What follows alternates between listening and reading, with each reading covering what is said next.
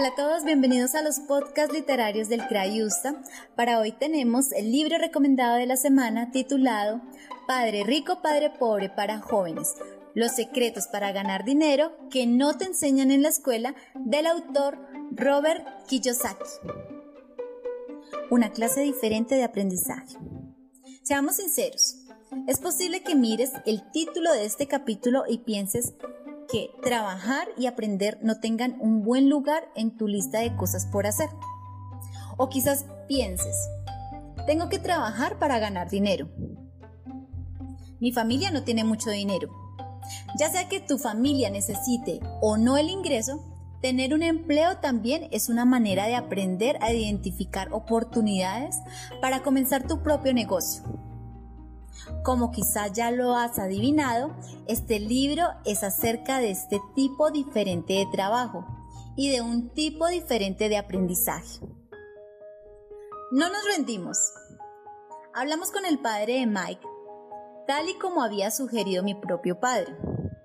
El papá de Mike trabajaba en una plantación de azúcar, pero también era dueño de almacenes, una compañía constructora una cadena de tiendas tres restaurantes. Nos ofreció trabajo en una de las tiendas por 10 centavos la hora. Ustedes trabajen para mí, dijo, y yo les enseñaré, pero no lo haré en un estilo similar a un salón de clases. Puedo enseñarles más rápido si ustedes trabajan, y yo estaría perdiendo mi tiempo si ustedes solo desean sentarse y escuchar como lo hacen en la escuela. Esa es mi oferta. Acepten o rechacen. El padre de Mike hablaba de un tipo totalmente nuevo de aprendizaje. Aceptamos el empleo. A pesar de que yo no tenía preguntas, a pesar de que yo tenía juegos de béisbol de que deseaba jugar, sentí utilizando mis cualidades de inteligencia intrapersonal y de visión que en aquella época yo no sabía que tenía, que era lo correcto. El autor nació en 1947 en Estados Unidos, ha escrito 20 libros, dentro de los cuales se encuentra Padre Rico y Padre Pobre, el cual fue un bestseller en 1997. Es un gran empresario, es un conferencista y orador motivacional, entonces los invito a que consultemos de qué se trata el libro. El libro está compuesto por 10 capítulos y se divide en tres grandes partes.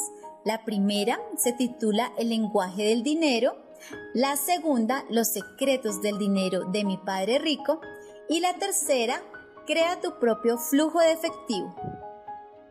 Vamos a leer el capítulo 3 titulado El secreto del dinero de mi padre rico. Trabaja para aprender, no para ganar dinero. Todo lo que hagas, sin importar qué tan pequeño o aburrido sea, ofrece oportunidades de aprendizaje. Este capítulo te hará considerar el profundo significado de cosas como limpiar tu habitación, sacar la basura o colocar latas en las repisas. Enfrentar a mi jefe. Al día siguiente, sábado, fui a casa de Mike a las 8 de la mañana. Toma asiento y espera en la fila, me dijo el padre de Mike. Y desapareció en su pequeña oficina, próxima a una recámara. Así que esperé en la sala con otras personas que trabajaban para el padre de Mike y que también querían reunirse con él. Y esperé y esperé. Finalmente, fui la única persona que quedaba. Y aún así mi padre rico no salía de su oficina para permitirme pasar y hablar con él.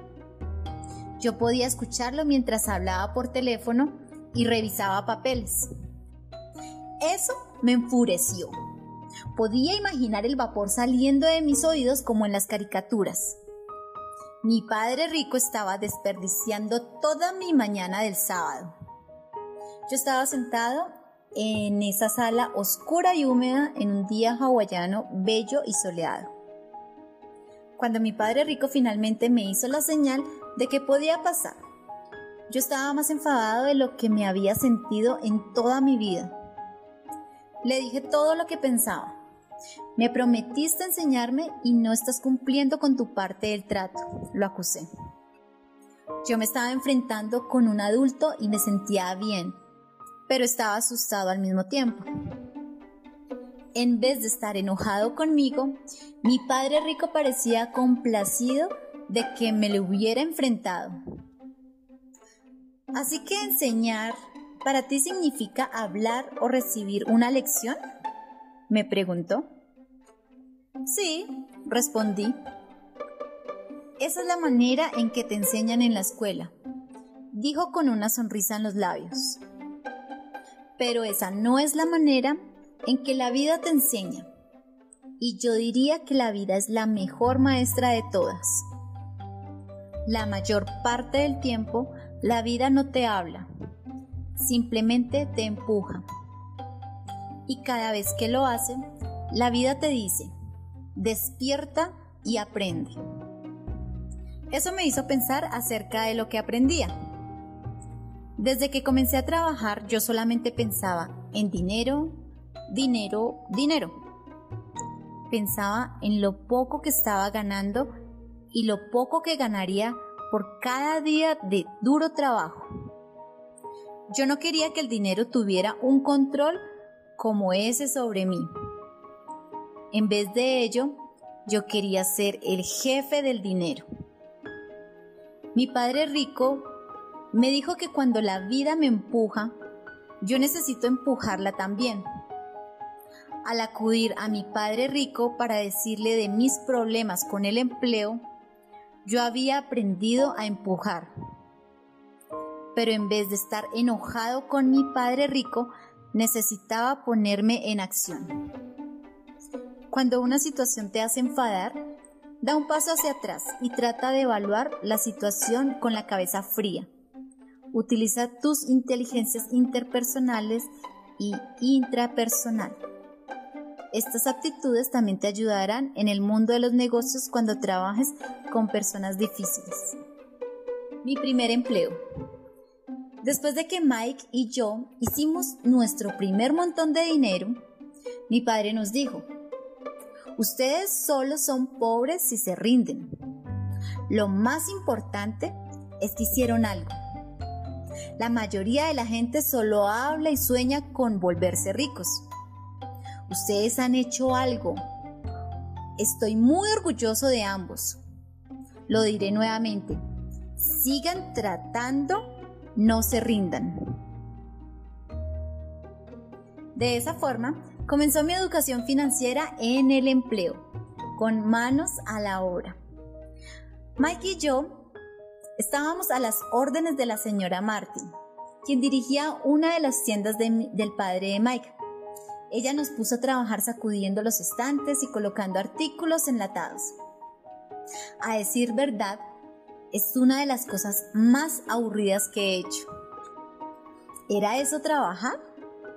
No estoy seguro de que yo tuviera una idea precisa de qué se trataba el trabajo, pero estoy seguro de que no pensaba que era eso. Retirando las latas, desempolvándolas y volviéndolas a colocar.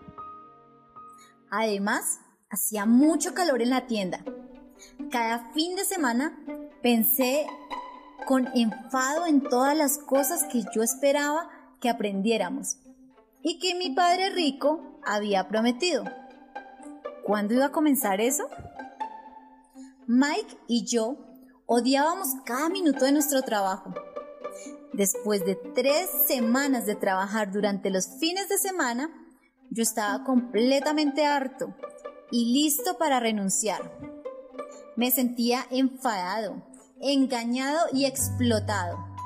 Estábamos haciendo todo ese trabajo por tan solo 10 centavos por hora. Incluso en 1956 eso no era mucho dinero. Decidí que tenía que hacer algo acerca de ello. Iba a hablar con el padre de Mike lo que significa trabajar. De manera que me puse a pensar acerca de trabajar y acerca del dinero. Yo había asumido un compromiso. Estaba trabajando por una cantidad específica de tiempo. No podía simplemente detenerme cuando me diera ganas de hacerlo, incluso si estaba cansado. Yo tenía una responsabilidad de cumplir. Además, yo estaba haciendo algo para la señora Martin y ella necesitaba que esa tarea fuera realizada y me pagaba por ello. Al principio, aquel parecía un intercambio justo, pero yo no consideré que el dinero que ganaba justificara los juegos de béisbol a los que había renunciado para trabajar. Mi padre rico me dijo, el dinero es una ilusión. Me pidió que imaginara a un burro jalando una carreta cuyo dueño pone una zanahoria colgando al frente, moviendo la carreta hacia adelante con cada paso que diera el burro. El burro nunca alcanzaría la zanahoria, pero seguiría intentando. El burro perseguirá una ilusión. Esto es verdadero en lo que refiere al trabajo, según me explicó mi padre rico.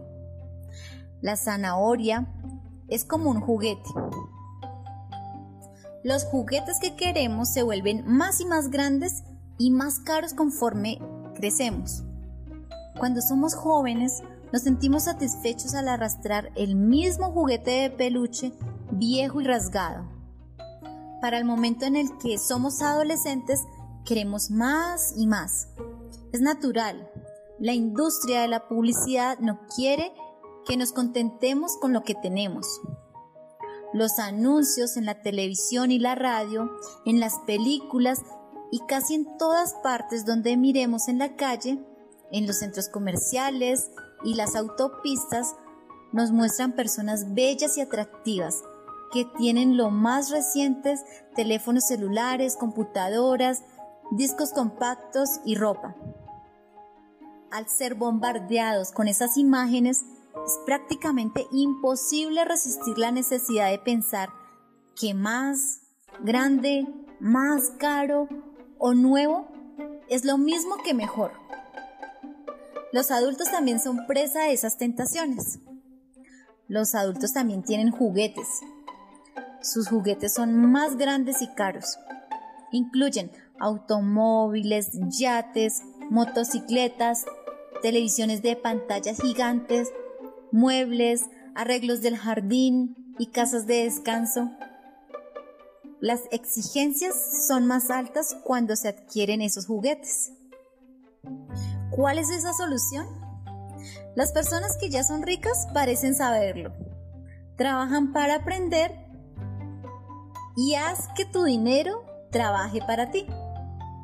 Mi padre rico quería que yo encontrara el poder para crear dinero en vez de trabajar para ganar dinero. Él me enseñó a no necesitar el dinero. Si no necesitas dinero, me dijo a mí, ganarás mucho dinero. Eso parece una contradicción enorme, pero cuando pensé en ella mientras estaba sentado en su oficina ese día, comenzó a tener sentido. Mi padre rico me enseñó algunas lecciones importantes sobre la manera de obtener poder sobre el dinero y poder sobre mí mismo. Aprendí a no culpar a la señora Martín, mi jefe, o a otras personas por mis propios deseos y mis propias decisiones. Aprendí a asumir la responsabilidad. Aprendí a no permitir que el dinero abusara de mí. Crea tu propio tanque de ideas. Cuando realizas tareas repetitivas como parte de un empleo o faena, puede parecer como contar ovejas al ir a la cama, lo suficientemente aburrido como para dormirte. Pero la verdad es que si tienes actitud correcta, realizar una tarea repetitiva puede ayudarte a meditar y cargarte de energía. De hecho, proporciona una oportunidad de tener tiempo en silencio que puede liberar tu mente para pensar de manera creativa. Y el pensamiento creativo es clave en los secretos para el éxito de mi padre rico. Y bien, de esta manera finaliza la lectura del libro y si quieres conocer más sobre el lenguaje del dinero, la inteligencia financiera, te invito a consultarlo en los recursos electrónicos que tiene el CRAIUSA. Para ello, debes ingresar específicamente a Odilo Interbooks. Recuerda, la mejor compañía siempre es la literatura. Crayusta vive el nuevo concepto de biblioteca.